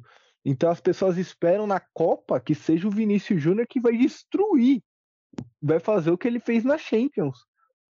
E eu acho que essa responsabilidade meio que pegou ele, tá ligado? Tentar ser um, um, tipo de driblador, um, um, tipo de Neymar 2014, assim, sabe? E aí, mesmo com o Neymar lá na Copa, junto com ele, mas eu acho que ele sentiu, sabe, essa responsabilidade de ser a próxima geração, de ser o rosto da próxima geração. Até porque muito se falava que essa Copa seria a última do Neymar, né? E eu acho que foi também, para falar bem a verdade. A gente espera que ele se recupere logo aí da lesão Vem tratar no Santos, né? Pra... Acho que já tá na hora também, né? Já, já deu já desse tour aí que ele tá fazendo pelo mundo. Já tá na hora de voltar para casa. Mas eu acho que muito se encarou também essa Copa como se fosse uma passagem de bastão, né? Para que ele assumisse ali o, o trono, vamos dizer assim, do Neymar. Só que são estilo, estilos completamente diferentes, né? Eu entendo também a euforia do torcedor e até a dele, né? Porque, pô, você pensa, você acabou de ser meio protagonista da Champions League né, da, da, última, que, da última edição. Você quer entrar com tudo né, na, na Copa do Mundo. E né, acabou não acontecendo. Tudo bem que contra a Croácia o Tite tirou ele com 15 minutos do segundo tempo? Sim. E na minha opinião, o Tite errou bastante. Mas, assim, é difícil também falar que ele resolveria alguma coisa, né? Vinha jogando bem, né? Sim, sim, vinha jogando bem porém não tão bem quanto ele joga no Real Madrid. E eu acho que se bobear isso pra, até para ele deve meio que ser um pouco confuso, sabe? Não confuso, mas com certeza na cabeça dele deve, deve passar assim, caralho, mano, no Real, sabe, consigo jogar, as coisas fluem, as coisas acontecem. E aqui no Brasil a gente não consegue ganhar do Uruguai, a gente não ganha da Venezuela. Não, né? ele, ele não é protagonista desse, nem desse Real Madrid atual. Exato, porque o Bellingham entrou e já tá, né, comendo a bola. O Bellingham hoje é o rosto do Real Madrid. E joga muito, né, Cara, não tem como. Ele é, ele é um talento geracional. Sim. É... Mas o que eu também queria falar, Guilherme, é que a seleção brasileira nem, nem é um combinado de jogadores ruim, ruins. A maioria dos jogadores ali tem, tem um certo nível e tal, mas também não tem nenhum porra, gênio, craque, espetacular, como a gente acabou de falar, o Vinícius Júnior é um ótimo jogador, é talentosíssimo, é, é craque de uma certa forma, o Rodrigo também, mas nunca desempenharam muito bem na seleção. Neymar em, em decadência já, em queda de, de, rendimento, em queda física. E outra coisa que eu queria dizer também, Guilherme, que já são 28 lesões do Neymar em não sei quanto tempo aí. Acho que desde que chegou à Europa. É... Pô, o, o Neymar me parece um, um clássico Adriano Imperador, sabe? Tinha um teto muito maior e simplesmente não conseguiu atingir por conta de lesões e lesões e lesões. E hoje ele acaba se tornando um jogador meio de vidro, assim, tá ligado? Que só aqui no Santos mesmo que ele vai ser valorizado de alguma forma, porque outros clubes vão olhar e vão falar, pum, Neymar se machuca tanto. É, e muito por conta do que ele conquistou aqui, né? Mas, cara, sendo bem sincero, eu acho que na Europa mesmo o Neymar não tem mais mercado, mano. Sendo muito sincero mesmo, quando voltar de lesão, se o time não rescindiu o contrato com ele, né? Antes disso, eu acho que dificilmente o Neymar volta assim a ter o protagonismo na Europa, né? Até porque também já vai caminhar para uma certa idade. Não pode sentir machucado, né? Sim, sim, até porque você vai pensar assim no negócio, por exemplo, a longo prazo, a gente sabe que o Neymar não vai ser um jogador que, pô, vai chegar e ser valorizado, sabe? Com 30, 31, 30 anos que ele tem.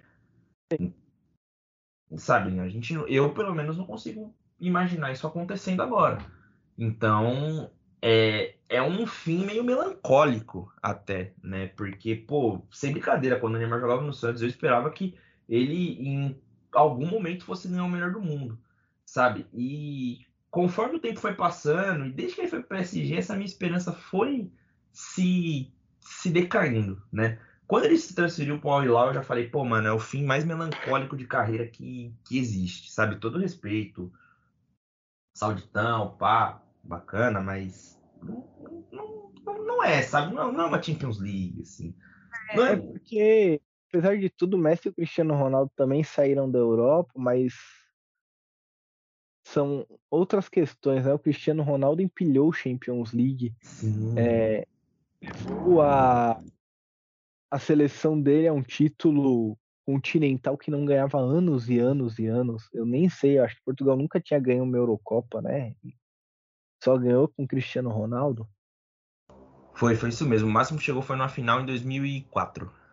É, então. E o Messi, que acabou de ganhar a Copa do Mundo, e não voltou para o Barcelona não porque o Barcelona não o quis, mas sim porque ele, Messi, não queria que os jogadores do Barcelona tivessem seus salários reduzidos para ele chegar. Então ele decidiu ir para um, um lugar onde ele possa curtir a família, onde o futebol não é o primeiro esporte, não é o único também, numa cidade onde o futebol não, não é o esporte mais importante. Enfim, foi realmente para descansar, jogar poucos jogos, mas ainda assim, quando joga com a seleção argentina, você vê ele ainda em sua plenitude resolvendo jogos, simplesmente. E o Neymar não. O Neymar ele nem conseguiu empilhar essa quantidade de Champions League que o Cristiano Ronaldo tem, ganhou junto com o Messi no, no Barcelona, mas sendo protagonista de um dos melhores times do mundo, que era aquele do trio MSN. É... Mas quando ele vai para o PSG para ser protagonista, o plano dá muito errado para ele ir para o PSG, e principalmente depois que o PSG traz o Mbappé, e aí tem a queda de braço entre os dois, que nunca foi muito bem explicada, e o Messi acaba sendo envolvido no meio disso depois de sair do Barcelona também. São, são tantos passos na, na carreira do Neymar que poderiam ter sido melhor planejado se ele fosse menos egoísta, sabe? E, e é real, por isso que eu falo que ele é um um cara que a gente sempre vai olhar com aquele e se, sabe, Guilherme? E se o Neymar não tivesse saído do Barcelona, Bruno? Cara, eu acho que ele teria talvez empilhado, empilhado não, mas talvez ganhe mais uma Champions League. Talvez. Cara, eu chuto, eu aí pelo menos mais uma Champions League, cara. Porque na, na temporada que ele saiu, a primeira temporada dele no PSG, ele foi muito bem, né? E ele tava muito bem naquela temporada. É, tanto que ele saiu do Barcelona e vai pro PSG absolutamente do nada. Não tinha nada que indicasse que o Barcelona venderia o Neymar e nada indicando que o PSG compraria. E o, Marcelo Beckler traz essa notícia que as pessoas até acharam que era insano, assim, tá maluco, pô.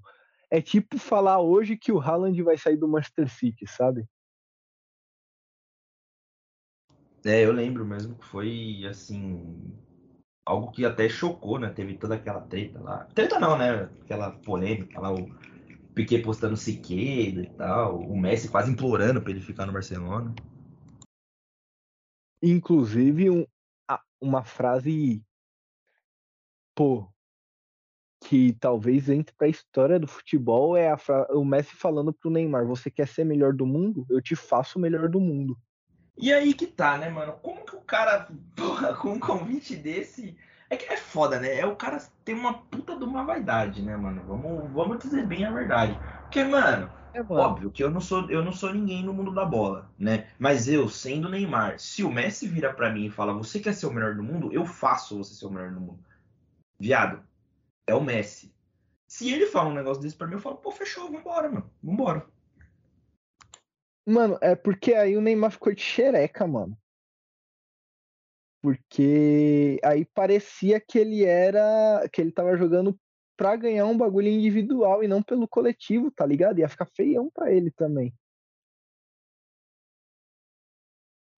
Não, óbvio, mas assim, é mais pela atitude, tá ligado? O Messi fala meio que isso, tipo, mano, fica aqui, sabe? Não tem o porquê você sair. Então, tipo assim, é um convite de, assim, um, na minha opinião, um dos maiores da história pedindo para você jogar ao lado dele, sabe?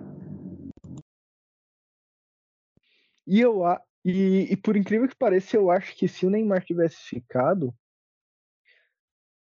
a, a questão do Barcelona teria sido controlada de uma outra forma, sabe? Contornada, na verdade. Eu acho que o, o Barcelona teria mais receita, invariavelmente, com o Neymar. E não que o clube não tenha, né? Mas com a saída do Neymar e com a saída do Soares, perdeu muita receita. E permanência de Neymar, Soares e Messi seria importante. Pelo menos por mais uma ou duas temporadas. É, mais uma ou duas temporadas daquele Barcelona seria muito bom para todo o mundo, para todo o futebol. É, um Barcelona com, com Neymar contra um Real Madrid com Vinícius Júnior e Rodrigo hoje seria bem legal de assistir, assim, sabe? É, hoje não, né? Mas naquela época seria bem legal de assistir, mas infelizmente não acabou não rolando. E o quanto aquele time era dominante, né? É incrível. Mas falando do, do Neymar na, na, atual conjuntura, na seleção brasileira, Guilherme, me parece ser um símbolo que, quando surgiu, foi geracional, né? Surgiu para para ser um tipo de novo Ronaldinho Gaúcho, novo Ronaldo. As pessoas não, não tinham a esperança desde Ronaldinho mesmo. Nem o Kaká transmitiu tanta esperança, sabe? Porque o Kaká foi o talento, a estrela da seleção antes do Neymar. Depois do Ronaldinho e antes do Neymar era o Kaká. E o Kaká não chegou nem perto da popularidade do Neymar, sabe? É... E naquela época, olhando naquela época, o que era a esperança que o torcedor tinha nele, para pensar hoje que nunca vamos ver uma foto do Neymar, por exemplo, beijando uma Copa do Mundo, é meio bizarro, né, Guilherme? Totalmente, cara, até por conta do ciclo dele na seleção, né? E pô, é óbvio que, né, falar agora é foda, mas por exemplo, em 2014 se acreditava muito, né, no, no jogador. Eu acho que a maioria de, da esperança dessa geração Neymar, né, que eu e você sabemos muito bem o que é, que vem desde 2010, quando o Neymar não é convocado para a Copa de 2010, e aí vai o Kaká, que era a grande esperança do Brasil naquela Copa de 2010 e não acaba correspondendo à altura.